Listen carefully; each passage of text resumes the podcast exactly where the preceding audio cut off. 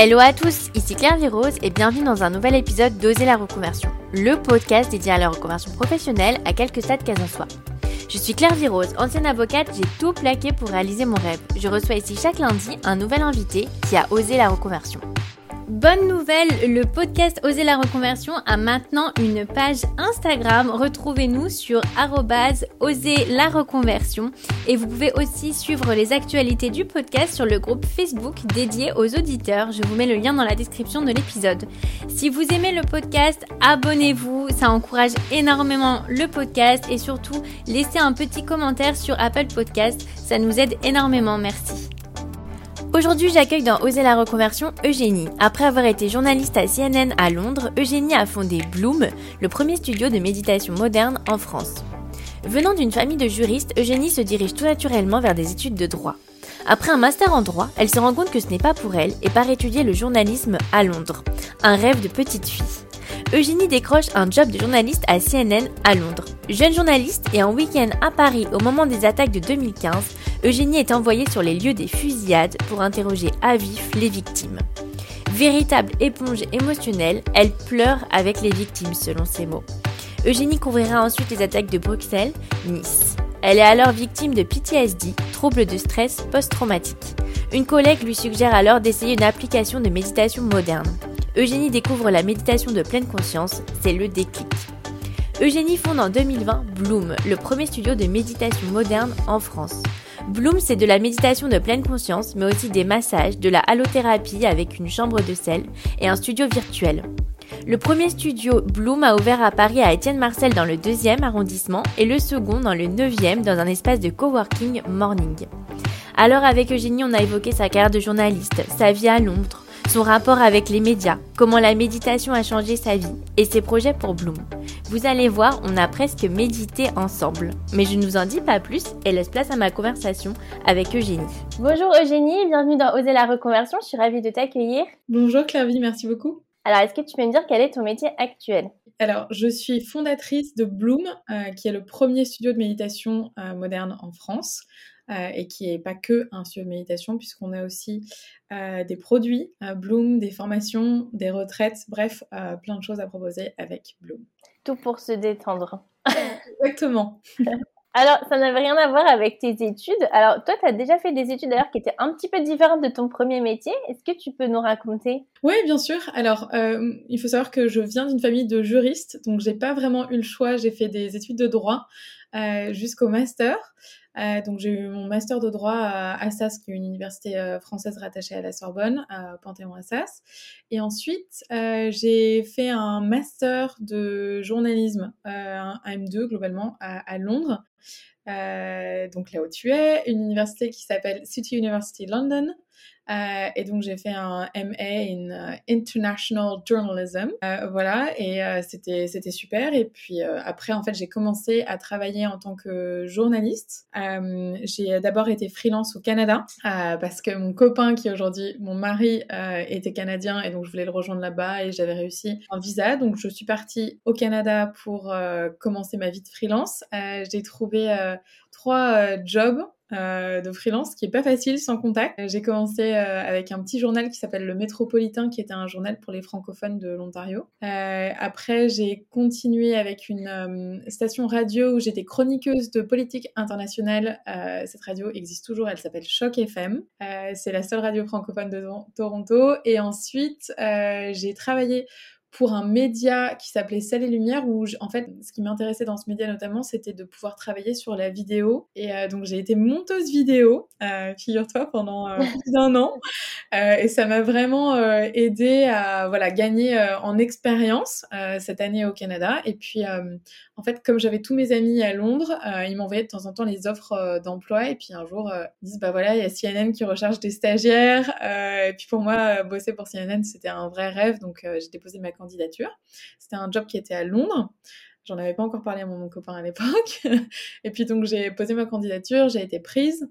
Euh, et donc je lui ai annoncé que je retournais en Europe. Euh, et puis euh, the rest is history, comme on dit en anglais. voilà. Et alors pour tes études de droit, donc tu as quand même été jusqu'au niveau master. Bon, en plus, à ça, c'est quand même une des facs qui est assez difficile. Donc j'imagine que ça n'a pas dû être évident. Comment tu as décidé de dire stop et de, changer? Alors, le droit, c'était quelque chose qui m'intéressait. mais au fond de moi, j'ai toujours eu envie d'être journaliste parce que j'avais cette espèce de de quête de la vérité, de montrer la vérité aux autres. De, euh, alors, il y a, un peu un sens de justice hein, qu'on retrouve dans le droit, euh, mais pour moi, c'était vraiment l'information euh, qui m'intéressait. Puis mes parents me disaient bon, mais tu sais, le journaliste c'est difficile, voilà, nous on a plus de contacts en droit, on pourrait t'aider si jamais t'arrives pas à trouver, bref, quoi que ce soit, ou même un stage. Puis en fait, moi, j'ai pas envie de chercher la facilité. Euh, j'avais vraiment, j'étais animée par euh, cette envie de euh, de montrer au monde euh, ce qui se passait ailleurs. ou même en bas de chez eux pour voilà la majorité des gens qui voient pas ou qui regardent pas l'actualité. voilà, donc c'était vraiment ce que je voulais faire. Et puis surtout, je voulais travailler dans, à la télé. Et je me souviens que quand j'étais petite, euh, je, me, je m'asseyais sur ma petite table, je me faisais mes petites notes, ou enfin, j'imitais globalement Claire Chazal. et je voulais vraiment euh, devenir, et je demanderais à mon père de me filmer euh, pendant que je lisais l'actualité du jour. Donc c'était vraiment euh, euh, ma passion et, et ça ça m'a pas quitté et même si le droit c'était passionnant et c'est quelque chose que, aujourd'hui j'utilise aussi euh, euh, notamment le droit du travail et autres en tant qu'entrepreneur c'est hyper intéressant et puis ça demande aussi je trouve une certaine structure de l'esprit et, et voilà ça, ça m'aide c'est sûr d'une façon ou d'une autre aujourd'hui dans ce que je fais. Et alors, comment tu décidé de partir à Londres? Parce que euh, pu faire euh, un master euh, en journalisme à Paris. Ouais, en fait, je n'en pouvais plus d'être à Paris. J'adore parler anglais aussi, c'est ça, c'est venu naturellement pour moi. Et puis, j'écoutais beaucoup de chansons en anglais. moi, j'ai entendu mon père qui travaille dans un milieu très anglophone et ça m'a vraiment inspirée. Je me suis dit, bah, moi aussi, j'ai envie de parler anglais comme ça. Et ça a été un peu une, pas une passion, mais un truc assez facile parce que c'était très naturel et puis j'ai une bonne oreille musicale donc du coup pour les langues c'était assez facile et l'anglais j'adorais ça j'ai grandi avec Friends j'ai absolument regardé tous les épisodes de Friends en boucle et ça m'a vraiment permis euh, comme beaucoup de personnes finalement hein, quand j'ai sondé un peu mon entourage de d'accéder, je trouve, à un niveau un peu supérieur en anglais et de se faire plaisir avec l'anglais. Donc euh, Londres, bah moi j'adorais, je trouve ça trop chouette. Et puis bah j'ai, en fait j'ai fait hum, plusieurs candidatures dans différentes facs aux États-Unis et en Angleterre. Il faut dire qu'en Angleterre, c'est quand même, je dirais, trois à quatre fois moins cher qu'aux États-Unis. Donc ça a aussi un peu euh, poussé mon choix vers euh, l'Angleterre. C'est pas très loin de Paris. Et puis euh, City University London, mine de rien, pour moi la BBC c'est vraiment, enfin la BBC et CNN, c'était les deux chaînes dans lesquelles je voulais travailler. Et je me disais qu'avec un diplôme français, ça, ça allait pas forcément être voilà hyper valorisé. Et euh, City University London, ce, ce, master en tout cas, euh, pour la télé, il est hyper réputé. Euh, il y a beaucoup de personnes chez CNN qui d'ailleurs ont fait ce master ou à la BBC et autres. Et d'ailleurs, moi, tous mes copains maintenant de ce master, eh ben, ils travaillent tous pour CNN, Al Jazeera, la BBC, The Times, enfin bref, j'ai plein de copains journalistes, c'est très chouette d'ailleurs. Et comment ça se passe la sélection? Puisque toi, tu avais fait que du droit avant, donc comment ça s'est passé? C'était pas trop difficile? Non, en fait, c'était ouvert à toutes les personnes qui avaient un niveau déjà master euh, dans leur pays. Euh, et euh, il fallait euh, passer une batterie de tests, déjà avoir un bon niveau d'anglais. Donc, je crois qu'il fallait montrer le TOEFL ou des choses comme ça. et après, je crois qu'il fallait faire quelques études de cas, montrer qu'on était au courant de l'actualité. Et non, il n'y avait pas vraiment de prérequis en journalisme avant. Et puis finalement, enfin, je me souviens que quand j'avais passé les entretiens et tout, ils trouvaient que le fait que j'avais étudié du droit avant, c'était une vraie force euh, pour euh, ce que je voulais faire. Donc, euh, dans l'idée un peu d'enquêter, de rechercher, je pense qu'il y a quelque chose qui est un peu lié. Donc, et c'est vrai qu'au Royaume-Uni, ils sont beaucoup plus ouverts sur euh, le côté euh, parcours un peu plus atypique qu'en France. Donc, je pense qu'ils laissent un peu plus la chance. Euh... Exactement. Et moi, c'est ce que je cherchais. J'en avais un peu marre du cadre très fermé de, des études françaises où il faut cocher toutes les cases. Et même, j'avais beaucoup ressenti ça aussi avec Assas. donc, c'est vrai que là, ça, voilà. Moi, j'ai trouvé ça génial. Je me suis fait une super bande de copains. j'ai adoré travailler là-bas. D'ailleurs, j'ai fait mon premier stage à l'AFP à Londres. Donc, l'agence France Presse. C'était vraiment génial euh, pendant mes études et, euh, et puis voilà, ça m'a ouvert aussi des portes. Après, ma première interview, c'était avec Vivienne Westwood euh, à Londres, donc c'était totalement fou, quoi. Mais ouais, c'était vraiment super. Et alors, comment ça s'est passé justement quand tu étais journaliste à CNN Donc, j'imagine que pour toi, c'était le rêve. Est-ce que c'est de la réalité, elle correspondait à ce que tu avais imaginé? C'est une très bonne question, Kervy. Euh, oui, c'était mon rêve depuis longtemps parce que, euh, notamment, il y avait une journaliste que j'admirais euh, par-dessus tout, c'était Christiane Amanpour. Euh, qui est donc euh, une, journaliste euh, anglaise, qui est d'origine iranienne, voilà, et qui parle d'ailleurs français très bien, qui a une partie de sa famille ici, et qui a été une des plus grandes reporters de guerre. Et, voilà, et moi je voulais être aussi reporter de guerre, c'était quelque chose qui m'intéressait, j'avais envie d'être sur le terrain, j'avais vraiment cette fascination pour être au milieu du danger et quand même réussir en tant que femme à délivrer une information euh, importante et, euh, et, critique pour euh, le reste du monde. je me suis retrouvée à travailler avec elle, ce qui était absolument incroyable. D'ailleurs, je me souviens que quand j'ai fait mon interview, on m'a fait passer son, mon entretien dans son bureau euh, à Londres et je pensais que ça allait être qui allait, elle qui allait apparaître et donc j'étais euh, dans tous les en me disant waouh c'est Christiane qui va venir me faire faire l'interview. Bon non c'était c'était ma boss de l'époque du coup qui enfin qui allait devenir ma boss.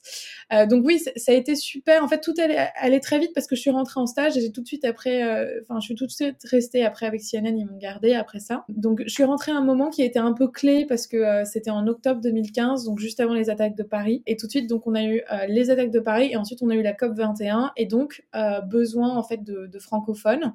Euh, et moi en fait le soir des attaques de Paris, et eh ben j'étais en train de revenir à, Paris parce que c'était l'anniversaire de mon père le lendemain. Euh, et donc je littéralement je posais le pied par terre quand il y avait la première attaque qui se passait au Stade de France. je sortais de l'Eurostar et donc à ce moment-là voilà, j'étais en contact avec le bureau de, de Londres et puis tout de suite j'ai été jetée dans, dans la spirale du breaking news et de l'actualité. Euh, ça a été une expérience euh, vraiment euh, incroyable et sans cette expérience, aujourd'hui, je serais pas là à faire ce que je fais aujourd'hui. Donc, je, voilà, je suis reconnaissante de ce que j'ai fait. Ça m'a ouvert l'esprit sur beaucoup de choses et effectivement, ça m'a montré petit à petit que c'était pas exactement ce que j'avais dans l'esprit parce que bon, la, télé, forcément, on n'a qu'un angle de vue et un petit cadre avec sa caméra, donc on peut pas tout montrer. Et donc, je pense que c'est là où je me suis sentie un peu frustrée, c'est que j'avais l'impression que peut-être tous les angles de vue ne pouvaient pas euh, être montrés au travers de la caméra. Et de toute façon, c'est un peu le, comment dire, le, problème avec la, télé de manière générale. Donc voilà, c'est c'est un point de vue, c'est ce qu'on choisit de montrer aux spectateurs. Euh, et donc, comment est-ce qu'on choisit de montrer la meilleure chose pour eux? Donc ça, ça a été un petit peu la désillusion entre guillemets. Euh, c'était pas propre à CNN, hein, je pense que c'est propre juste à l'industrie du tout. Euh, mais CNN, euh, je leur en suis extrêmement reconnaissante parce qu'ils m'ont donné ma chance euh, en tant que stagiaire et tout de suite, ils m'ont propulsée. Alors que j'étais stagiaire, j'étais déjà producer d'une correspondante et j'ai été envoyée tout de suite sur des scènes assez choquantes, comme le Carillon, où vraiment les scènes venaient juste de se passer. Donc, euh, il y avait encore des cartouches euh, de, balles au sol. Enfin, il y avait tout, quoi. Moi, j'étais pas du tout prête euh, à ça. Je sortais de ma petite vie de freelance au Canada, tranquille, où j'avais mes petits médias, voilà. Et là, j'étais sur le terrain, en fait, sur une zone de guerre urbaine et sans préparation. donc, du coup, je ne mettais pas du tout de barrière et j'ai vraiment subi le phénomène qu'on appelle d'éponge émotionnelle, tout de suite, où j'ai absorbé un peu toutes les émotions des uns et des autres. Donc, quand je recueillais les témoignages de quelqu'un qui avait perdu perdu bah, leur ami et autres, et bah, je, j'emmagasinais beaucoup jusqu'à me mettre à pleurer euh, chez moi ou alors plus tard dans la journée parce que c'était vraiment beaucoup. Puis en fait, j'avais le sentiment de prendre toute la souffrance des autres et que ça allait pas être bien retransmis. Euh, enfin voilà. Donc c'était euh, c'était pas facile comme période, mais du coup j'ai beaucoup travaillé et je me suis pas trop posé de questions. Je pense que notamment avec Paris, les attaques de Paris, comme c'était ma ville natale, c'est la ville où il y a ma famille, il y a eu un peu un choc additionnel je dirais, parce que mon frère était pas très loin et donc lui, il a vécu les attaques, mais de très très près. Il était juste derrière le Bataclan, donc caché. Euh, voilà, il a vu des blessés par balle, etc. Et je me souviens qu'il y a eu un peu ce conflit où bah, mon bureau euh, de Londres me disait est-ce que ton frère peut passer à l'antenne? et tout. Et en fait, non, quoi. Et, euh, et c'est là où je me suis dit, waouh, ça, ça, peut aller jusque-là. Donc, c'était pas contre eux, c'est juste le métier. Mais c'est, je trouve que c'est un peu difficile à vivre. Voilà. Donc, ça a été un peu la, désillusion dans ce sens-là. Et aussi, je me suis lancée dans un média qui est très breaking news. Voilà, c'est la règle des médias breaking news. C'est ce qui nourrit euh, l'actualité, c'est ce qui fait vivre aussi euh, ces chaînes-là, hein, comme BFM TV euh, et autres. Après, c'est fou comme la vie est bien faite, puisque c'est ce que tu voulais finalement. Donc, c'est un peu, c'est un peu ce que tu cherchais, tu l'as eu, l'échantillon, et tu tu t'es dit, bon, non, en fait. Euh. Exactement. En fait, c'est très vrai ce que tu dis. Et alors, c'est vrai que du coup, j'ai vécu ça euh, avec un petit peu plus de recul à chaque fois pour toutes les attaques qui sont passées après, puisqu'il y a eu euh, Berlin, Bruxelles, Nice, qui sont arrivées assez rapidement dans la même année. Et c'est vrai que Nice, c'est ce qui m'a, je dirais, peut-être le plus choqué quand je suis arrivée. Et c'est là où je pensais avoir commencé à mettre un peu des barrières. Et puis, en fait, tout a explosé. Je me suis encore d'être allée recueillir les témoignages dans une mosquée. Euh, on m'avait dit, il y a quelqu'un qui m'avait enfin, donné un peu euh, euh, une idée d'aller là-bas en me disant, voilà, j'ai entendu dire qu'il y avait une famille qui avait été affectée par, par ce qui s'était passé là-bas. Et puis en fait, je, me rends compte qu'il y a plus d'une dizaine de familles qui sont affectées et les gens commencent à, parler de leurs témoignages et, et, là, je me mets à pleurer avec eux parce que c'était trop dur en fait. Et puis, j'arrivais plus à, à, à mon job euh, avec euh, l'humain que j'étais aussi. Et je trouve que c'est très dur de, de rester de marbre quand quelqu'un t'explique qu'il a perdu bah, ses enfants euh, dans l'attaque. C'est très dur, quoi. Et donc le caméraman, je me suis dit, me regarde et il me dit ça va parce qu'il était anglais. Donc il me dit, je comprends pas ce qui se passe. Qu'est-ce qui se passe? Je lui dis, bah en fait, tu vois, il n'y a pas qu'une famille, il y a genre dix familles. Donc bon, il était hyper sympa, il m'a pris dans ses bras et tout. Et, mais voilà, c'était le, c'est le truc qui est un peu dur. Je pense qu'il faut être très solide psychologiquement. Et moi, je me suis, grâce à ces expériences, entre guillemets, rendu compte que j'étais aussi quelqu'un de extrêmement sensible, peut-être trop pour pouvoir faire euh, ce métier dans ces conditions-là extrêmes. Après, dans des conditions normales, euh, ça va. Mais c'est vrai que là, c'est, je pense qu'il faut être très solide et c'est vraiment pas donné à tout le monde. Et donc après Nice, j'ai développé ce qu'on appelle en anglais donc le PTSD, en français donc le syndrome du stress post-traumatique, qui en fait est une forme de stress qui va rester euh, chez toi après avoir vécu un événement traumatique. Et donc pour moi, même si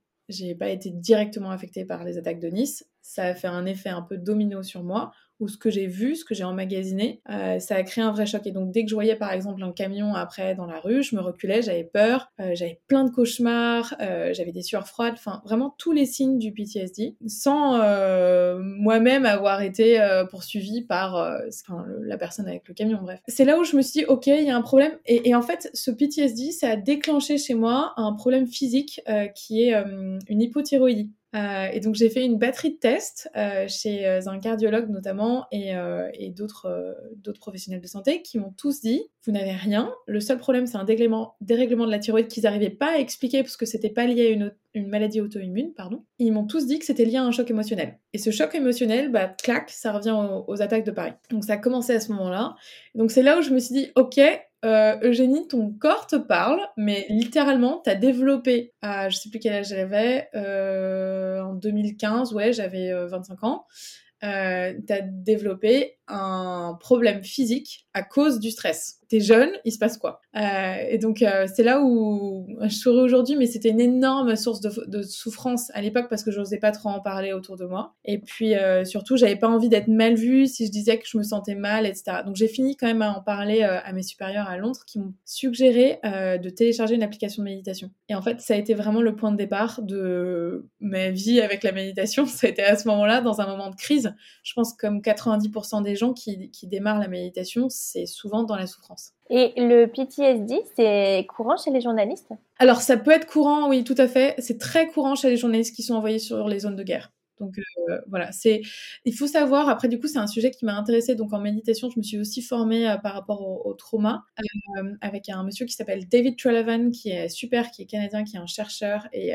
qui est très connu pour justement relier le trauma et la mindfulness et comment gérer les deux, comment créer un cadre safe. le PTSD, en fait, c'est une forme de stress qui, si je me souviens bien, après un mois les symptômes de ce stress continuent. Donc ça veut dire que tu passes pas euh, la page de, cet événement traumatique. Ça continue et ça peut être déclenché par presque n'importe quoi. Mais c'est assez particulier. Il faut vraiment que ça coche toutes les cases de, des symptômes entre guillemets, ou en, en tout cas qu'il y en ait euh, assez pour pouvoir le qualifier. Et oui, c'est très courant euh, et, le problème, c'est qu'il y a beaucoup de personnes qui ne sont pas diagnostiquées euh, par rapport au, PTSD et notamment dans les journalistes. Donc après, le, PTSD, c'est un truc qui est très connu aussi chez euh, les militaires qui reviennent, par exemple, de zones de guerre. Mais les personnes qui ont vécu les attaques de Paris ou autres de près ou de loin, ils ont des formes de PTSD très souvent aussi. Et c'est super intéressant ce que tu dis parce que en fait, on a besoin d'avoir cette sensibilité, j'imagine, pour avoir envie de couvrir ce genre d'événement. Mais en même temps, il faut pas être trop sensible parce qu'on n'arrive pas à, mettre la barrière. Comment ils sont les journalistes finalement? Est-ce que tu penses que à la fin ils deviennent peut-être un peu trop durs euh, tu, les trouvais peut-être trop détachés par rapport à ce qui se passait? Comment toi tu l'as vécu par rapport peut-être à tes supérieurs? Ouais, moi c'est pas une euh, question facile parce que euh, ils sont tous différents et il y en a qui vont pas forcément faire du terrain comme ça. Mais effectivement, j'ai trouvé qu'ils étaient très solides psychologiquement et que euh, dans la télé, c'est quand même l'image. L'image, c'est la première chose. Donc, c'est l'image que tu donnes aussi aux autres. Donc, euh, je pense que tous les correspondants doivent rentrer un petit peu dans la peau d'un personnage euh, quand ils doivent euh, présenter quelque chose et essayer de mettre de côté leurs émotions et, d'aller vraiment à la source de, l'information, etc. voilà, moi, ce que, ce j'aime pas trop, en fait, dans, dans le côté un peu breaking news, qui peut être un peu angoissant, qui est évidemment très utile, bien sûr, on a besoin d'avoir des informations et notamment de connaître les informations qui viennent juste de sortir. Mais je pense qu'il y a une façon de présenter les choses et euh, il y a, je trouve, c'est pas que pour les médias hein, euh, télé, mais il y a une forme de, on va nourrir la peur avec des titres, avec des, des, choses qui vont choquer, qui vont marquer les esprits. Voilà. Et puis surtout, on parle énormément de choses négatives. très peu de choses positives qui sont communiquées, euh, je trouve, dans, euh, dans l'actualité. Et euh, c'est pour ça qu'aujourd'hui, sur Instagram, par exemple, moi, je suis Good News Movement ou des trucs bêtes comme ça. Mais ça me permet vraiment de changer un peu mon mindset et pas... Parce que si j'ouvre l'actualité, je vois un décès, machin. Alors, bien sûr, c'est important de regarder tout ça, mais je pense qu'il faut, faut un peu balancer les deux. On n'a on pas l'habitude de voir des des infos vraiment positives ou c'est peut-être une info positive pour dix infos négatives. Donc il y a, y, a, y a, ce... Et, en fait, je pense que c'est là le problème, c'est le fait de nourrir un peu la peur. Comment est-ce que je peux retranscrire une information de la manière la plus vraie possible euh, sans créer chez l'autre une peur un peu démesurée parce qu'ils n'ont pas forcément tous les outils pour analyser cette information. C'est ça le problème aussi, et c'est le dernier truc que je dirais, c'est le manque de contexte souvent quand on, offre une information, et eh ben ça manque de contexte cruellement quand on explique une histoire et autres. Et donc remettre dans le contexte, ça permet aux gens de comprendre l'angle plus large. Ok, c'est une attaque, mais à cette échelle, c'est pas si grand. Ou enfin voilà, je prends un exemple euh, bête, mais voilà. Toi, ça a changé ta façon de consommer l'information? Est-ce que maintenant par exemple, tu te mets un peu dans ta bulle, tu ne suis pas forcément les, les informations Complètement. Ouais. En fait, c'est assez terrible, mais depuis que j'ai arrêté de, de, travailler en tant que journaliste, donc depuis euh, bah, fin 2019, je regarde beaucoup moins l'actualité. Enfin, je regarde euh, rapidement les grands traits. Parfois, ça me rattrape un peu. Je ressens un peu cet élan tout d'un coup, euh, je vais consommer tout ce qui se passe sur la BBC et autres. Et puis après, comme je suis mes copains journalistes, forcément, j'ai des copains qui sont correspondants pour la BBC, pour CNN, au Venezuela et autres. Donc, je regarde ce qu'ils font. J'ai aussi une très bonne copine qui bosse pour l'AFP encore. Donc voilà, je, je suis jamais. Euh, puis j'ai aussi tous mes copains de CNN. Donc euh, Là, il y en a un d'ailleurs qui, euh, qui a été nominé pour, euh, enfin nommé en français pour un Oscar pour euh, voilà un, reportage qu'il vient de faire sur Navalny en Russie. Mais donc ça, ça n'échappe pas, mais en même temps j'ai vraiment décidé de mettre ça de côté parce que j'ai choisi de voir la vie aussi de manière moins angoissée et plus terre à terre. Et ça c'est vraiment grâce à la méditation. Oui, je te pose la question puisque toi c'est dans la lignée du développement personnel la méditation. Et je sais que quand moi je me suis mis à toutes ces lectures de développement personnel, un des premiers conseils qui revient, c'est arrêtez de lire l'information, mettez-vous dans votre bulle, euh, puisque toutes les infos, c'est trop négatif. Et en fait, ça, c'est trop négatif à supporter de tous les jours lire cette actualité. C'est pour ça que je te pose la question, parce que c'est assez marrant en tant qu'ancienne journaliste. Et, donc, pour revenir à ton, parcours, donc tu te mets sur l'application de méditation. Donc, à ce moment-là, tu as toujours ton job. Et qu'est-ce qui se passe un peu? Comment, comment ça, ça prend de l'ampleur chez toi? Alors, c'est globalement, je télécharge une application qui s'appelle Headspace à l'époque, euh, qui est assez euh, connue. Euh, aujourd'hui mondialement, je crois même qu'ils ont fait un programme avec Netflix dernièrement. Une application euh, lancée par Andy Petitcombe, qui est un Australien, euh, il y a plusieurs années maintenant, et qui a une version anglaise et française, donc j'ai choisi la version anglaise. C'était ma collègue qui me l'avait recommandé. bon voilà. Je me souviens d'être dans mon lit, de me dire bon, je déjà je savais pas trop comment me positionner pour méditer. Est-ce qu'il faut que je sois sous la couette? Est-ce qu'il faut que je sois assise en tailleur Bon, donc j'ai senti que j'étais pas trop guidée là-dessus via l'application. Ok. Donc je, je, télécharge le truc et puis là, donc on me dit de fermer les yeux, mais en même temps, il y avait un dessin sur l'application avec euh, une animation. Donc je me dis, bah, je... mais du coup, le monsieur, il a fait une animation sur l'application que je regarde pas. Je comprenais pas trop. Euh, c'était un peu bizarre. Donc j'ai quand même joué le jeu pendant un mois. J'ai essayé vraiment de méditer tous les jours sur cette application. Et je dirais que j'ai pas trouvé ça agréable, en tout cas quand je méditais, parce que j'avais un peu de mal déjà, un, à comprendre l'exercice, et deux, à ramener mon attention seule avec une application. Mais euh, ce qui m'a vraiment aidé, ça a été euh, le après. Après avoir médité, euh, et au bout d'un mois, je me suis vraiment rendu compte des sources de stress dans ma vie et de la façon dont je gérais ce stress. Donc que je rentrais directement dans le stress, mais parce que l'industrie aussi des médias veut ça. Toutes les personnes qui travaillent dans les médias le savent souvent. Euh, que c'est euh, c'est une des industries les plus compétitives au monde, les plus exigeantes. Donc, faut avoir les épaules pour ça. Donc, ça veut dire que si tu fais pas bien ton travail, bah, t'inquiète qu'il y a une ligne de 20 personnes derrière toi qui sont prêts à prendre ton job. Donc, euh, c'était vraiment la, pression pour ça. Donc, c'est vrai que moi, je me suis rendu compte de ça, de aussi peut-être parfois il y avait une forme d'agressivité. Euh, qui peut-être est un petit peu euh, anglo-saxonne ou comment dire qui est un peu toléré je dirais peut-être dans le milieu du travail ou work hard, play hard, t'as moins de limites, t'es un peu un workaholic, tu vois. Et c'est vrai que euh, euh, au bout d'un moment, moi j'adorais ça. Enfin, de toute façon, je suis quelqu'un qui est passionné, donc quand je fais quelque chose avec passion, bah je me mets à fond dedans. Et je me suis rendu compte que je donnais trop, que j'étais trop souvent disponible, euh, que une bonne partie de mes week-ends je les ai passés là-bas. Euh, voilà. Et puis y a pas là-bas, t'avais pas de pause déjeuner, quoi. Donc c'est pas comme en France où t'as une heure tranquille, tout le monde va prendre son petit café au soleil et tout. Là, tu as 5 minutes, tu as intérêt à vite descendre chez Prête et à remonter et à le manger devant ton ordi. Euh, alors, c'était pas comme ça tous les jours, mais je dirais quand même 90% du temps, euh, on attendait que tu sois devant ton ordi, voilà, à, travailler quoi. Donc ouais, donc ça c'était un peu. Et à nouveau, c'est parce que c'est l'actualité, ça s'arrête jamais. Donc c'est pour ça que l'industrie s'arrête jamais aussi, je pense. Donc moi, je me suis rendu compte de ça, de mon besoin aussi de nature, de me reconnecter à la nature. Alors euh, heureusement à Londres, il y a de sublimes parcs. donc voilà, donc euh, avec euh, mon mari, on allait marcher, se ressourcer. C'était vraiment nos petits moments à nous, c'était super. Et puis après est venu ce questionnement un petit peu plus profond, mais en, en parallèle de mon travail, en me disant mais à quoi ça sert ce que je fais quoi? Est-ce que ça sert vraiment? Est-ce que c'est vraiment utile cette information ou pas? Mais c'était vraiment perso, hein c'était pas du tout une remise en question de CNN ou autre. C'était euh, mon chemin personnel en me disant est-ce que finalement ce rêve que j'avais, c'était pas un peu juste des paillettes Et finalement, euh, est-ce que j'aide vraiment les autres en nourrissant la peur de la manière dont en tout cas euh, c'était demandé quoi. C'est là où je me suis dit ok, je crois qu'il y a un truc avec la méditation, je vais gratter un peu et puis on verra. Et en fait c'est à ce moment-là que j'ai découvert euh, qu'on pouvait avoir une autre expérience au-delà de l'application en studio. Et j'ai vu notamment qu'aux États-Unis euh, et en Angleterre aussi au Canada, ils avaient ce qu'on appelle donc des studios de méditation moderne, euh, enfin ou des studios de méditation en fonction de leur identité. Mais moi, ce qui m'intéressait, c'était justement cette modernité, puisque j'avais pas envie de rentrer dans quelque chose de religieux. Je voulais vraiment rester dans un cadre laïque. Et puis j'avais un peu cette image de la méditation très, un peu ringarde, tu vois, assis sur des coussins pas très confortables, un peu moche, avec des couleurs, voilà, qui donnent pas envie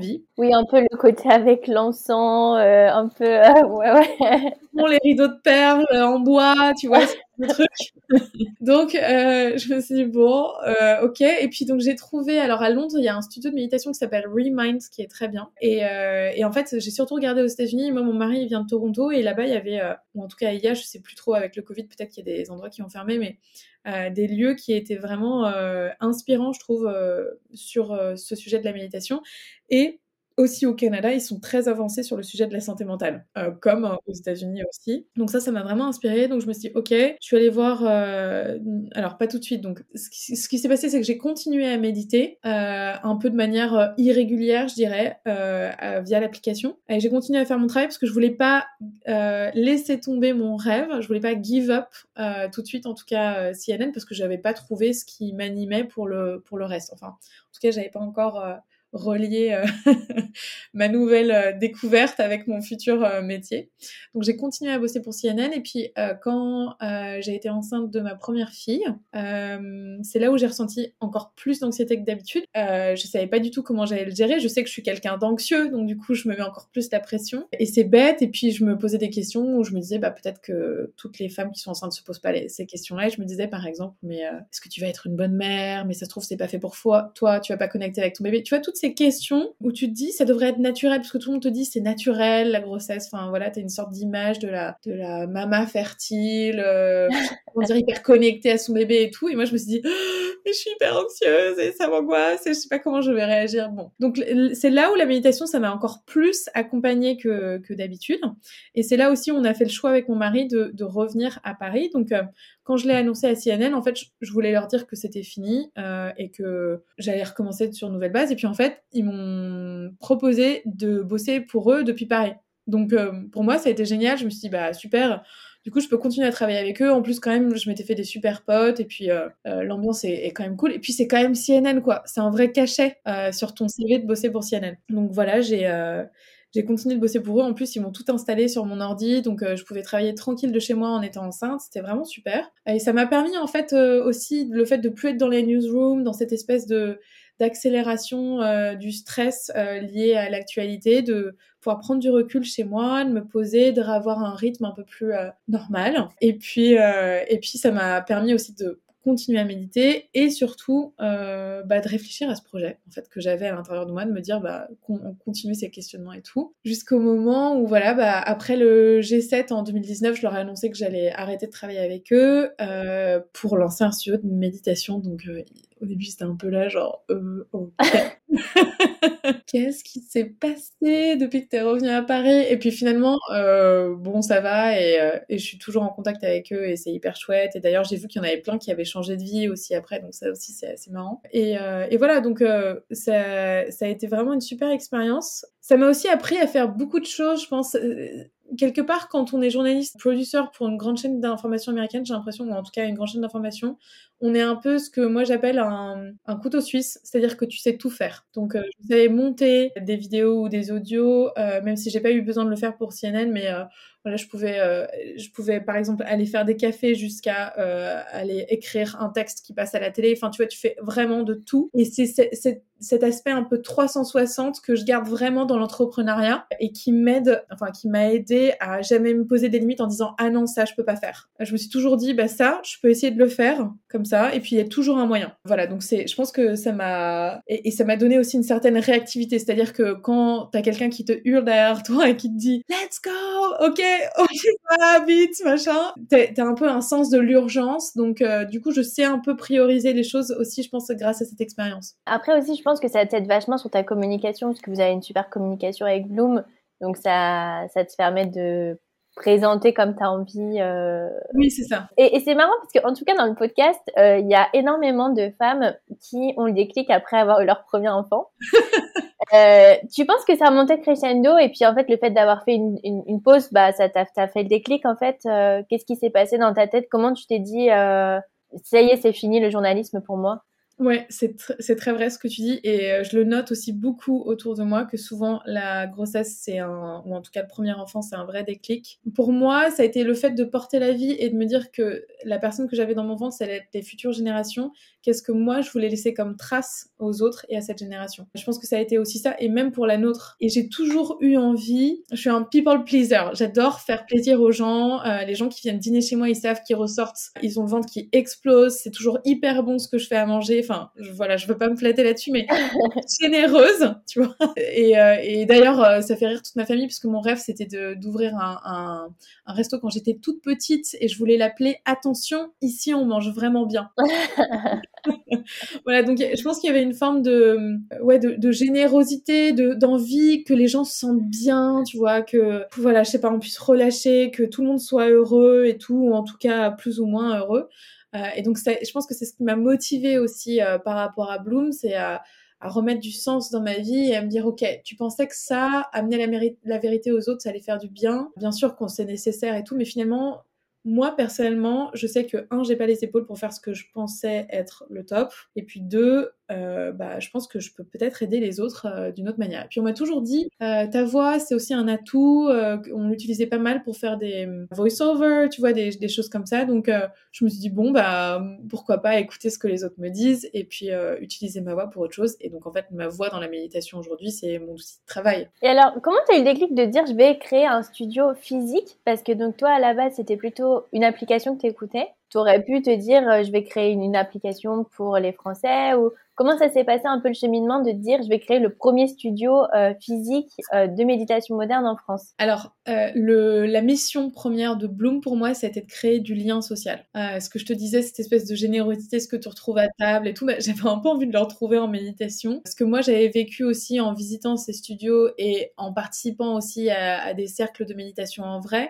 c'est que je trouve qu'il y a quelque chose d'un peu magique quand tu es avec les autres, et eh ben vraiment, tu peux euh, partager, euh, tu peux t'ouvrir, mais aussi les témoignages des autres peuvent résonner en toi. Aussi, tu peux questionner la prof sur euh, la méditation, chose que tu peux pas faire avec l'application. Donc c'est vrai que il y, a un vrai plus, et puis c'est chouette de se retrouver en vrai. Donc c'est sûr qu'avec le Covid, je me suis dit, hum, mon projet qui était d'aider les gens à se retrouver en vrai, ça va être un peu compliqué. Euh, et puis finalement, euh, ça s'est bien passé. Et puis pendant les, moments de confinement, donc euh, moi j'ai été surtout affectée par le deuxième confinement en France, puis le troisième. Bah, là, j'avais lancé un studio virtuel pour essayer de contrebalancer bah, le fait qu'on était fermé physiquement et tout, et, et surtout sans aide de l'État, parce que quand tu as un tout jeune projet comme ça qui s'est lancé l'année du Covid, et bah, on a, enfin moi personnellement, j'ai eu zéro aide de l'État. Il a été super dur euh, pour ça. Oui, parce que peut-être pour les auditeurs, donc le studio a ouvert au printemps 2020, c'est ça, hein? Alors en fait, il était censé ouvrir. Ah ok. euh, mais donc à cause du, du Covid euh, et notamment euh, la construction à l'intérieur, parce que c'était un restaurant japonais avant, donc j'ai tout refait à l'intérieur. C'était tout, tu vois, restauration. Ce qui est bien, c'est que c'était déjà très feng shui, et donc euh, on a on a tout refait absolument à l'intérieur et euh, on a posé du parquet. en fait, les entreprises de parquet pendant le Covid avaient fermé en France. Tout était une chaîne euh, qui fait qu'on a été un peu bloqué et donc on a pu que ouvrir en août 2020. Euh, donc quelques mois plus tard et, et, voilà et puis après donc tout de suite hyper bien reçu par la presse par aussi des influenceurs voilà des personnalités qui sont venues nous rendre visite et puis le grand public surtout le grand public qui nous soutient euh, et qui vient euh, dès le début. Donc Bloom a, décollé mais direct, clac. On s'était envolé dès le début. Et puis après euh, novembre, bim, confinement. Ah bah super, donc comment je fais maintenant? J'ai un loyer à payer, j'ai des employés, qu'est-ce qui se passe? Et donc c'est là où je me suis dit, bah, vite, on sort un petit studio virtuel via Zoom, et tous nos cours, on les fait en virtuel. Et bah, les profs étaient hyper contents parce que finalement, tous les autres studios avaient tout fermé. J'étais la seule à proposer ça à l'époque avec peut-être un autre studio aussi mais plus de sport. Donc ça leur permettait aussi de sortir de chez elles un petit peu euh, pour venir juste chez Bloom et enregistrer euh, les vidéos. Donc ça, a été super, surtout le public nous a suivis euh, direct. Ça, ça a été un, vrai soulagement pour moi de me dire... Bah, j'ai presque 200 personnes qui, depuis l'ouverture, sont déjà sur mon studio virtuel, et alors que je viens d'ouvrir il y a deux mois, quoi. Donc c'était c'était vraiment top. Et ensuite, enfin c'était pas top la période, mais du coup c'était top de sentir cet élan. Ouais, de se sentir soutenu, quoi. Voilà, c'est ça. Et, peut-être avant de continuer, alors est-ce que tu peux nous expliquer ce que c'est la méditation de pleine conscience, puisque c'est ce que vous pratiquez, euh, puisque c'est sûr qu'on a l'idée peut-être de méditation où on a un peu envie de dormir, et en même temps pleine conscience un peu en opposé. Euh, est-ce que tu peux nous raconter comment ça se pratique et puis et puis ce que c'est? Oui, bien sûr. Alors déjà pour pour euh, juste expliquer aussi un petit peu la méditation moderne, pourquoi est-ce qu'on appelle ça méditation moderne, studio de méditation moderne, Bloom. C'est l'idée, c'était que ce soit un studio laïque donc qu'il n'y ait pas de référence euh, spirituelle, culturelle, euh, religieuse, que ce soit vraiment un lieu pour tous où peu importe sa confession, ce en quoi on croit, et ben on est bienvenu chez Bloom. Et ici, on n'impose pas un point de vue par rapport à une religion ou autre. Vraiment, tout le monde a sa place. Et ensuite, la modernité pour moi, c'était la petite touche actuelle. donc, c'est de créer des endroits qui sont beaux, qui donnent envie aussi de venir s'asseoir. Euh, sur le coussin et, euh, et, qui inspire, qui aide à déconnecter dans, dans une ville qui est Paris, qui est quand même assez intense. Donc ça, c'était la petite parenthèse pour la modernité. Ensuite, sur la méditation, quand on parle dans nos sociétés de méditation aujourd'hui, on sous-entend souvent la méditation de pleine conscience. La méditation de pleine conscience, c'est une forme de méditation qui à l'origine vient du bouddhisme et qui a été largement démocratisée à la fin des années 70 par un médecin américain euh, qui s'appelle le Dr. John Kabat-Zinn euh, aux États-Unis et qui travaillait euh, avec University of Massachusetts et qui est ce programme a maintenant été repris par l'université de Brown aux États-Unis. D'ailleurs, moi, c'est le cycle que j'avais suivi pour me former. En fait, il a testé un programme qui s'appelle le MBSR. En anglais, c'est Mindfulness Based Stress Reduction Program. En français, donc c'est le programme de réduction du stress par la méditation. et mm, il a testé d'abord dans les hôpitaux, donc sur des patients qui étaient atteints de cancer. Il s'est rendu compte des bienfaits de, avec son équipe de la méditation à ce niveau-là. Ils se sont dit, mais en fait, pourquoi juste le proposer à des personnes malades? Pourquoi est-ce qu'on pourrait pas aussi le proposé comme outil de prévention finalement euh, au grand public, puisque le stress, c'est le flot de notre société. Ok, donc il le développe, et puis finalement, euh, grâce à lui, euh, cette idée de pleine conscience qu'il a vraiment développée et qui est issue du bouddhisme, c'est ce qu'on retrouve le plus en, Occident aujourd'hui dans nos sociétés. Donc c'est comme ça. Et, et, enfin, pour définir vraiment ce que c'est que la méditation en soi de pleine conscience, c'est un exercice de l'esprit. Donc, c'est-à-dire que euh, c'est pas exactement de la relaxation. C'est là où je trouve qu'il y a un amalgame dans notre société. Quand on explique souvent la méditation, on dit voilà, relâchez-vous, etc. C'est pas la même chose. En fait, si tu veux, c'est un exercice et donc la finalité de cet exercice, euh, c'est d'être présent, mais euh, tu peux ressentir des bienfaits comme par exemple être relâché. Et donc c'est là souvent où il y a une forme de confusion, mais il faut savoir que c'est un entraînement de l'esprit. Donc c'est pas facile. Donc quand tu vas méditer, et d'ailleurs c'est ce que moi j'avais expérimenté dès le début, c'est pas évident. Mais après tu peux en ressentir les bienfaits. Alors plus tu vas méditer, plus ça va être facile, et plus à la fin tu vas te sentir détendu, relâché, etc. Aujourd'hui, les trois grands bienfaits euh, prouvés scientifiquement de la méditation, c'est un, la réduction du stress, deux, la régulation des émotions, donc tu arrives mieux à gérer tes émotions, à les appréhender, à les ressentir dans ton corps avant que ça t'envahisse, etc. Moi, c'est ce qui m'a vraiment intéressé. Et enfin, le dernier point, c'est que ça va stimuler euh, tout ce qui est le système nerveux parasympathique. Euh, donc, c'est tout ce qui aide dans notre cerveau à, à ramener le calme dans le corps via nos organes. Donc, par exemple, meilleure digestion, meilleur sommeil, ralentissement du rythme cardiaque. voilà. Donc, vraiment, la, méditation, ça va stimuler ce système nerveux parasympathique ça va nous aider à revenir au calme. Et comment ça se pratique? Donc, tu es, assis et t'écoutes, tu suis la voix de quelqu'un? Mmh Alors, guidé, voilà, c'est ça. Euh, après, euh, en fonction de ton niveau, tu peux euh, méditer sans être guidé, bien sûr. la posture assise, c'est la posture traditionnelle. Pourquoi? Parce que quand on est allongé et qu'on est guidé en méditation, on a tendance à s'endormir. Et quand on dort, bah, on n'est plus là. Donc l'idée, c'est quand même d'être présent puisque c'est un exercice avec ton attention. Enfin, c'est un exercice où tu vas travailler sur l'attention. Et donc, l'idée, c'est d'être assis. Donc là, je vais me remettre droite, d'avoir le dos bien droit pour essayer d'être en présence dans la posture. On peut essayer de relâcher un petit peu les épaules vers l'arrière, par exemple de déposer les paumes de main sur les cuisses. Et l'idée, c'est pas d'avoir des tensions dans le corps, mais c'est d'adopter cette posture qui va être digne et stable et qui va être un petit peu l'incarnation de ce que tu veux proposer à ton esprit. Donc déjà avec ton corps, t'envoies les signaux de ce qui va euh, se passer là-dedans. Donc tu lui dis voilà, là j'essaie de trouver de la stabilité pour toi ensuite t'aider à trouver de la stabilité parce que le corps et l'esprit marchent ensemble, il y a ce lien psychosomatique qui est assez incroyable. Et quand on se rend compte de ça via la méditation, c'est on a l'impression d'avoir trouvé, euh, je sais pas, la boîte de Pandore. Donc euh, c'est assez incroyable. Et alors, quel est le but? Est-ce que c'est le but, c'est de faire le vide dans sa tête?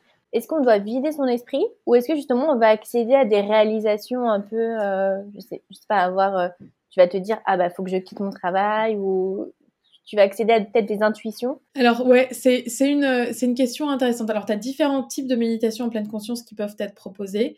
Euh, tu as des méditations qui vont être plus ou moins guidées avec des images et c'est là où potentiellement tu peux booster ta créativité avec ce genre de d'images. Euh, en général, sur le... Alors attends, ta question c'était hyper intéressant, c'était est-ce que je dois vider ma tête? Alors oui et non.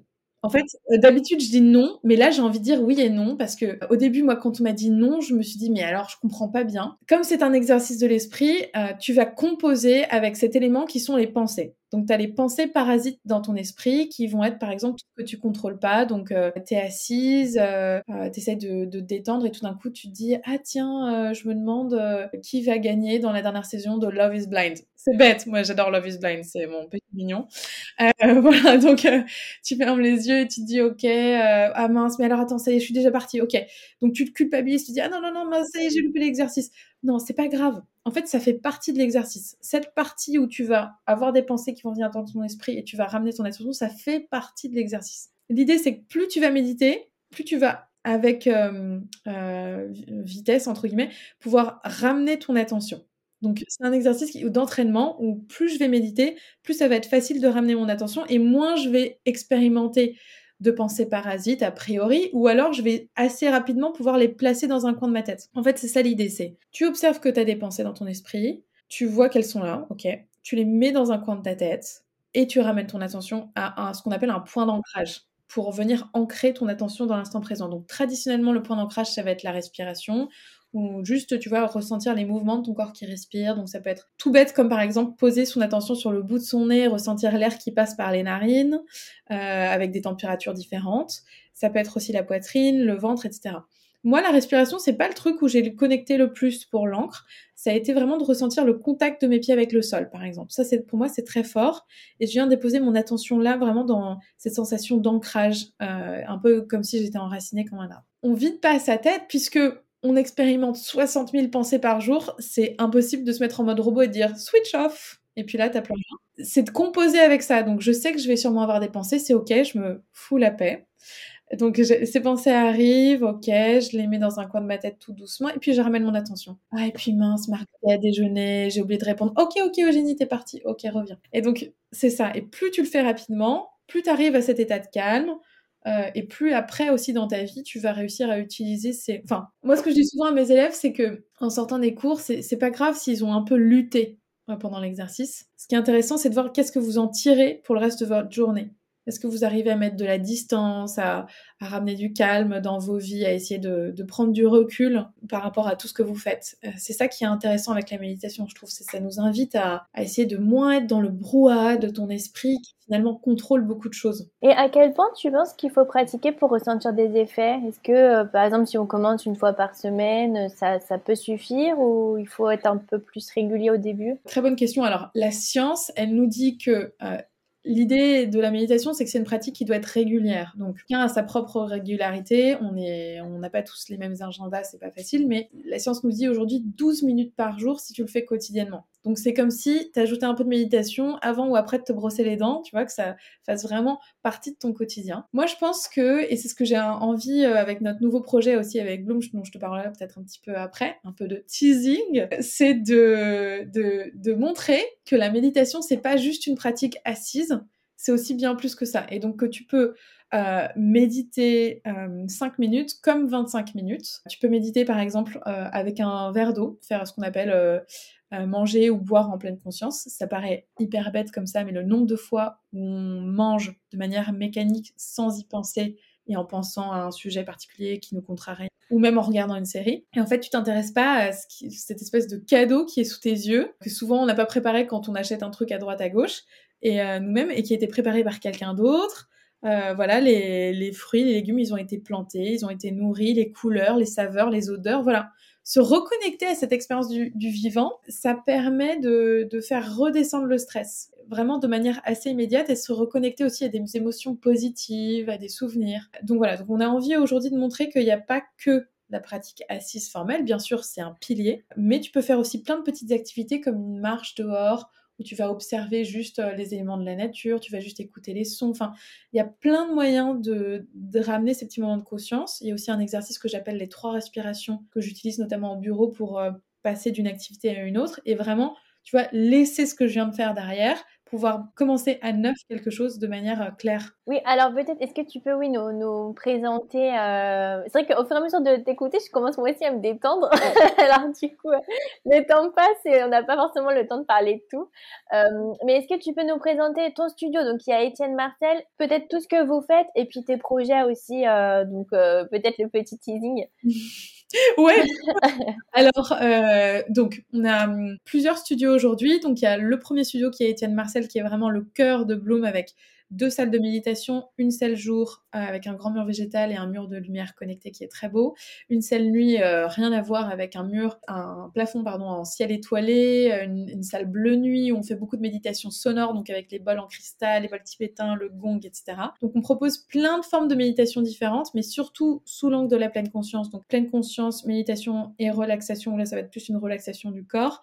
On a aussi de la méditation sonore sous forme 30 minutes ou 60 minutes, ce qu'on appelle le bain sonore. Euh, et puis on a beaucoup de yoga doux euh, qui va venir se clipser un peu avec la... Notre identité, c'est que peu importe les cours que tu fais, même si tu fais un cours de pilates chez Bloom, il y a une partie méditation parce qu'on est convaincu que ce petit moment de méditation, ça te permet d'être encore plus focus sur ce que tu fais et donc d'être plus performant entre guillemets, mais vraiment de d'être dans l'exercice, de ressentir les mouvements, les muscles, les sensations, qu'est-ce qui se passe, etc. Donc ça, c'est chez Bloom, on a aussi une chambre de sel rose de l'Himalaya où on vient se détendre et écouter des méditations enregistrées, c'est très chouette.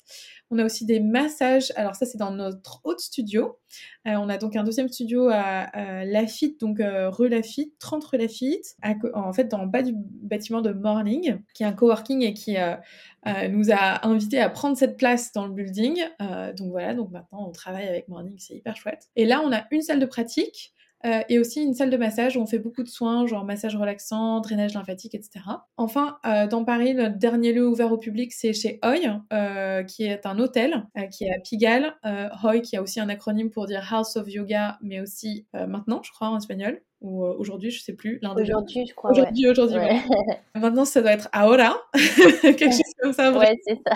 Mon espagnol est un peu loin. Euh, bref, et donc, euh, on a une, une, salle de méditation dans cette salle où trois jours par semaine, on donne des cours aussi là-bas. Et puis enfin, on a aussi un studio en entreprise dans une très grande maison de haute couture française, voilà, pour leurs employés. Donc aujourd'hui, Bloom, c'est un studio ouvert au public, différents lieux dans Paris, une approche très douce, toujours avec de la méditation, peu importe le cours qu'on fait. Mais c'est aussi des formations à la méditation, ça c'est un vrai développement de notre entreprise, c'est que on est arrivé alors qu'il y avait très peu de, de formations à la méditation et surtout on est quatre à enseigner souvent euh, nos formations, donc quatre visions différentes, c'est beaucoup plus enrichissant pour les participants. Donc ça c'est super, notamment le Center, c'est vraiment notre formation clé qui est incroyable, donc vraiment je recommande. Ensuite on a donc développé récemment des retraites parce que ça fait partie aussi de l'expérience de la méditation, les retraites pour approfondir, pour aller plus loin, c'est top. On a aussi nos produits, donc en fait euh, on crée beaucoup de produits comme nos coussins méditation qui sont très jolies. On a utilisé du tweed euh, de la même maison que Chanel pour faire un truc vraiment très beau et que les gens aient envie de laisser chez eux et de se dire, ah bah tu sais quoi, ça c'est comme une invitation ouverte à la méditation. Je vais pas le ranger dans mon placard comme c'est beau, je vais le laisser là et je vais pouvoir peut-être plus méditer euh, tous les jours. Donc on a ça, on a aussi des lampes de sel, enfin on a plein plein plein de choses. Je vous invite à regarder sur notre e-shop. Mais on essaye de faire au maximum, voilà, du made in France, de l'éco-responsable et tout. On est très engagé là-dessus. Et puis donc là, pour nous, donc on fait aussi beaucoup de B2B on travaille beaucoup en entreprise. On travaille avec des, gros clients comme par exemple la RATP, qui est un de nos grands clients. Euh, voilà. Et moi, je suis aussi créatrice de contenu officiel pour l'ONU, où je crée des programmes de méditation pour l'ONU et pour notamment toute la partie francophone et le programme de crise aussi qu'on leur propose euh, là en Ukraine et, euh,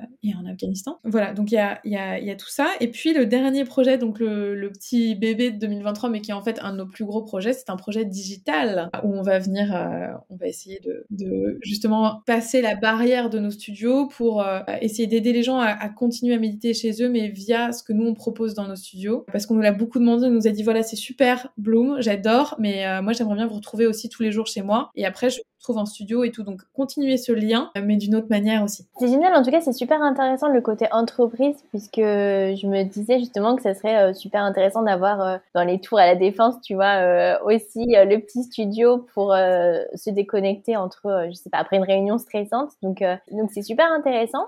Et la question que j'avais, c'est hum, comment ça s'est fait pour toi pour éduquer le marché, puisque la méditation, c'était pas forcément quelque chose qui était arrivé en France au moment où tu t'es lancé, en tout cas pas forcément très connu du grand public. Comment ça s'est passé? Est-ce que ça a été facile justement de convaincre tes premiers clients, peut-être avoir des investisseurs? Je ne sais pas si tu en as, mais Comment ça s'est passé un peu tout ce cheminement? Oui, alors euh, je dois dire que le, je suis arrivée à un moment où la méditation était pas hyper connue encore, même si ça commençait, c'était un, un, un, sujet en développement personnel notamment qui intéressait. Puis le Covid est arrivé et là, en fait, il y a énormément de personnes qui ont commencé à méditer pendant le Covid. Donc, euh, ça a été une période vraiment qui euh, a, été euh, super, entre guillemets, pour ça. Un mal pour un bien, mais dans la souffrance, eh ben, on a, beaucoup de personnes ont découvert la méditation. En France, il y a aussi quelqu'un qui s'appelle Christophe André, qui est un, médecin français qui aide énormément à démocratiser la méditation. et c'est un peu notre John Kabat-Zinn à nous. Donc, voilà, ça, ça, aide aussi, je pense, beaucoup. Et puis, de plus en plus, il y a énormément de recherches pour la méditation. Donc, pour nous, c'est génial parce que déjà, on on le sait, mais on le voit de plus en plus avec toutes ces études. Là, il y a deux semaines, il y a une étude qui est sortie en montrant que si on pratique vraiment la méditation un petit peu tous les jours, et eh ben, c'est plus efficace qu'un antidépresseur. Donc ça veut dire que euh, voilà, les médicaments, après, je pense que c'est euh, c'est compliqué aussi. Je pense qu'il y a peut-être des lobbies euh, qui veulent pas que la méditation soit mise en avant par rapport à un médicament. Et aussi, ce qu'il faut dire, c'est que ça va pas correspondre à tout le monde. La méditation, il faut que ça soit utilisé comme un outil de prévention. Ça peut être utilisé comme un outil de guérison, mais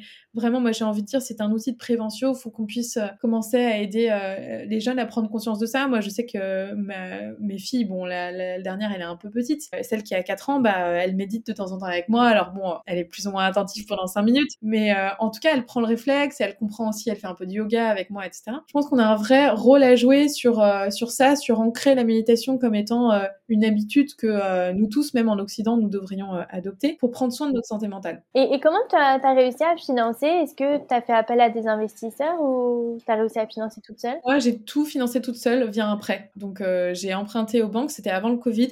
Puis, voilà. Et puis après, je suis allée consulter la BPI, parce que la BPI, c'est la Banque publique d'investissement qui peut vraiment rassurer les, les, banques. voilà, et qui a soutenu aussi mon projet là-dessus par rapport à ma banque. Donc, moi, mon pari, c'était de d'essayer de tout faire toute seule. Je voulais pas euh, faire entrer d'investisseurs, en tout cas tout de suite, euh, parce que euh, j'avais envie de maîtriser mon projet et j'avais envie qu'il soit à mon image, que ça soit quelque chose où personne d'autre avait à dire quoi que ce soit, que je voulais créer. Et aujourd'hui, bah, je suis super fière de ça, donc c'est chouette. Ouais, ça a été un développement super rapide. Et alors, je t'ai pas posé la question, mais comment réagit ton entourage à, à, ton nouveau métier? Au début, alors ma mère m'a toujours vraiment soutenue dans tout ce que je faisais, donc elle a adoré, elle était vraiment à fond. Les autres, ils m'ont un peu regardé en me disant, mais, enfin, en se questionnant, je pense pas de manière méchante ou autre, mais en se disant, mais, mais pourquoi est-ce qu'elle laisse CNN pour ça, quoi? Mais parce que personne d'autre dans ma famille ne vivait la même transformation que moi ou ne méditait autant que moi, etc. Il y avait que ma mère qui s'intéressait vraiment au sujet et, euh, effectivement, elle a, elle a trouvé que c'était génial. Donc, euh, j'ai vraiment ressenti son soutien mon mari, il était à fond. Mais c'est ça qui est génial aussi, c'est que je suis avec quelqu'un qui euh, me soutient vraiment beaucoup aussi moralement. Euh, et lui aussi est entrepreneur et on s'est tous les deux soutenus euh, dans cette phase où on a en même temps lancé nos entreprises, donc qui sont pas du tout dans les mêmes domaines, mais je pense que ça, a été un vrai moteur pour nous nous dire ok, on change de vie ensemble, alors qu'on venait juste de devenir parents en plus. Euh, moi, au début, on m'a dit ouais, ouais, ok, euh, peu importe. Et puis mes amis aussi qui rigolaient et machin. Et puis après, ils commencent à me voir dans la presse et dans des trucs. Ils se disent ah bah finalement, euh, ça a l'air pas si mal son truc. Et puis ils passent le pas de la porte et ils se disent ah bah ouais, c'est plutôt même très bien quoi. Et puis d'ailleurs, cette séance de méditation m'a fait beaucoup de bien. Je reviendrai. Bon bah voilà. Bon aujourd'hui, j'ai des copains qui viennent assez régulièrement, donc ça c'est chouette. Mais mais voilà. Enfin, c'est c'est. Je pense qu'il faut pas forcément écouter ce que les autres ont à dire parce que si on est convaincu de ça et que soi-même, en fait, moi, c'est ça qui a été le moteur pour moi, c'est que je vivais cette transformation, j'en ai vraiment ressenti les bienfaits, et donc je me suis dit, mais c'est pas possible. Là, faut que, faut que les autres, ils puissent toucher un petit peu à ce bonheur que j'ai découvert, quoi. Et alors, ça serait quoi ton plus grand rêve pour Bloom? Alors, vous avez déjà fait énormément en quelques années, mais voilà, dans, dans l'avenir, ton plus grand rêve bah, Mon plus grand rêve, c'est que Bloom puisse continuer euh, de, s'ouvrir, de s'épanouir, un peu comme cette image de la fleur. D'ailleurs, ce mot Bloom, c'est l'épanouissement, la floraison de la fleur qui est un processus continu. Euh, ça veut dire que c'est pas terminé. C'est pas gagné. D'ailleurs, la méditation, quand on commence à méditer, faut pas s'arrêter faut continuer de le faire. Donc, euh, c'est un peu cette idée aussi avec Bloom, c'est de, j'aimerais bien être de plus en plus accessible. Donc, ça veut dire euh, être accessible un peu partout. En France, surtout, euh, vraiment, c'est mon but aujourd'hui parce qu'on est très sollicité pour partir de Paris aussi et être un peu ailleurs et être accessible, bah, et puis aussi connecter les gens de plus en plus au de ce sujet pour aider à rassembler, à créer une vraie communauté qui soit intéressée par le sujet et qui prenne soin de sa santé mentale. voilà, donc ça c'est le, je dirais le, le goal de Bloom pour les prochaines années, et d'aider vraiment à démocratiser la méditation, ça c'est ma mission, euh, parce que euh, je suis convaincue et moi-même j'ai vécu euh, les, bienfaits de la méditation, enfin je les vis tous les jours. Alors je mettrai les liens de tes réseaux sociaux, ton site internet pour que les auditeurs puissent découvrir Bloom. Voilà, je serais vraiment restée parler super longtemps avec toi parce que c'est vraiment une reconversion qui est super intéressante, mais le temps passe, donc la dernière question, c'est quoi pour toi une reconversion réussie? C'est la question que je pose toujours à la fin. Une reconversion réussie, euh, pour moi, c'est, enfin, on, peut euh, avoir peur. Donc il y a ce composant qui est la peur, ça c'est sûr, mais il faut l'utiliser comme moteur pour aller de l'avant et surtout, euh, ayez confiance en vous parce que il n'y a que vous qui savez ce qui est bon et sans se lancer, sans essayer, on peut pas savoir. Donc moi, alors bien sûr, faites un business plan, essayez de vous roder au maximum, mais il y a un moment où il faut se lancer dans le vide. Donc pour moi, une reconversion réussie, c'est quand on n'a pas besoin de regarder derrière soi et qu'on saute et que après on n'a plus qu'à regarder le, futur et à sortir le parachute. c'est une belle image. et, vraiment, euh, je trouve qu'en tout cas, quand on est entrepreneur, il y a quelque chose qui me parle beaucoup, c'est euh, je suis quelqu'un de très optimiste. Peut-être que c'est pour ça d'ailleurs que j'aimais pas bosser euh, dans les médias. mais voilà, je pense que c'est un vrai moteur d'être entrepreneur. C'est quelqu'un qui dit si, mais ça c'est possible. alors il faut bien sûr un peu une, un, un, tempérament. Et d'ailleurs, c'est pour ça que je me suis associée avec quelqu'un qui m'aide un peu à me. attends, attends, là, tu parles dans tous les sens. Euh, mais il faut être un peu une. en fait, cette énergie, elle part vraiment de soi. Euh, voilà, donc c'est très important de laisser les portes ouvertes, je trouve, pour cette énergie optimiste. Ouais, et puis tout est possible. Exactement, tout est possible. Pas de barrière dans la vie. Un grand merci Eugénie, donc je mettrai les liens pour les auditeurs. Merci beaucoup pour euh, tout ce que tu as partagé. Merci beaucoup à toi Claire, j'étais ravie. Si vous avez aimé l'épisode, abonnez-vous et laissez-moi un commentaire si vous écoutez l'épisode sur YouTube. Et si vous écoutez l'épisode sur Apple Podcast, abonnez-vous, laissez une note 5 étoiles et un avis. C'est ce qui donne le plus de visibilité à ce podcast. N'hésitez pas à en parler autour de vous et à partager l'épisode sur les réseaux sociaux pour aider un plus grand nombre à oser la reconversion. Si vous voulez prolonger la discussion, rejoignez le groupe Facebook du podcast, je vous mets le lien dans les notes de l'épisode. Ensuite, si vous cherchez toutes les notes avec les références, allez dans le détail du podcast. Si vous souhaitez devenir annonceur, me proposer un invité ou me poser vos questions, je serai ravie d'y répondre sur Instagram ou sur YouTube sous le pseudo Claire ou par mail à l'adresse clairvirose.gmail.com.